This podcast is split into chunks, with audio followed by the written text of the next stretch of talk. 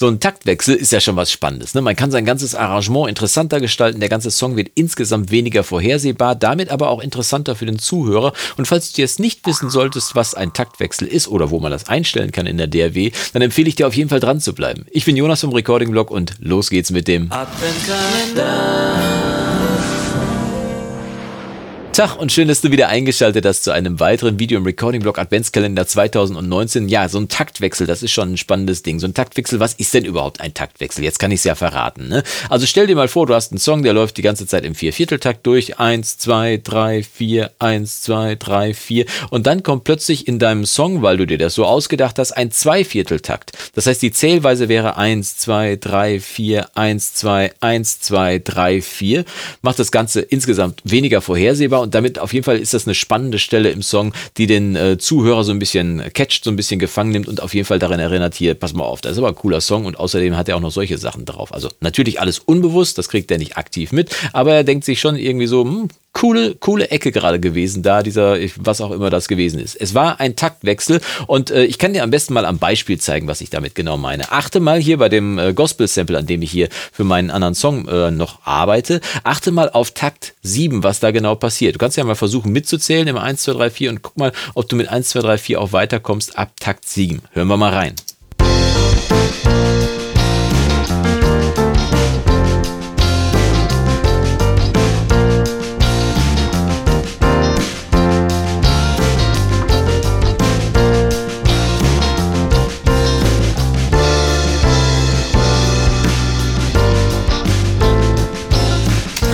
Genau da bei Takt 7 war so ein Taktwechsel. Ne? Der bot sich an. Ich habe das Ding am Klavier geschrieben und da war äh, diese Stelle von so ba, ba, und dann habe ich gedacht, ach komm, lass die anderen zwei Viertel einfach weg, sondern mach direkt weiter. Klingt spannend, interessant. Und das ist es ja in der Tat auch. Nur äh, das Problem ist jetzt, dass ich da diesen Taktwechsel habe. Ja gut, könnte man jetzt sagen, ja, dann fehlen da halt zwei Viertel. Wo ist denn das Problem? Theoretisch hast du natürlich recht, aber ich gehe natürlich davon aus im Arrangement, dass hier immer zum Beispiel auf dem Takt 8 oder auf dem Takt 9, dass da dann immer auch die 1 vom nächsten Takt ist. Ist aber nicht so, weil wenn ich hier mitzähle, wenn ich hier mal ab Takt 6 abfahre, 1, 2, 3, 4, 1, 2, 1, 2, 3, 4. Das heißt, wenn ich jetzt hier weitergehe, dann ist hier in der Mitte vom achten Takt plötzlich die 1 und das würde mich komplett durcheinander bringen. Will sagen, man sollte einfach darauf achten, dass man auch oben in seiner Taktlinie natürlich den richtigen Takt einstellt. Aber das ist sehr einfach machbar in Studio One auf jeden Fall. In Logic zeige ich es dir gleich und vielleicht kannst du mir ja unten mal in die Kommentare reinschreiben, wie es in deiner DRW ist, falls die eben nicht Logic oder Studio One sein sollte.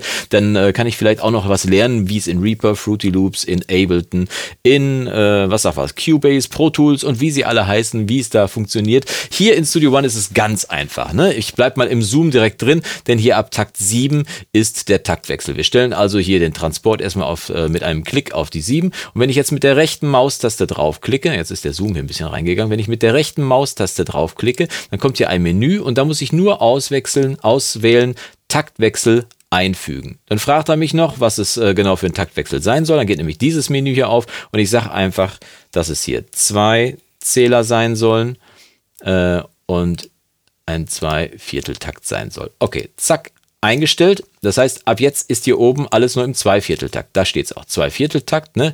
Sieben, acht, neun und so weiter und so fort. Ab da sind alle Takte Zweiviertel. Das soll aber natürlich nicht so bleiben, denn der nächste Takt wäre ja schon wieder ein Vierviertel. Also gehe ich einfach auf Takt 8 jetzt hier und kann da wieder den äh, Transport hinstellen. Klick wieder mit der rechten Maustaste. Mache ich mal jetzt ohne Zoom. Klick mit der rechten Maustaste. Taktwechsel einfügen. Da kommt jetzt ein Vierviertel. Das hat er schon richtig vorhergesehen.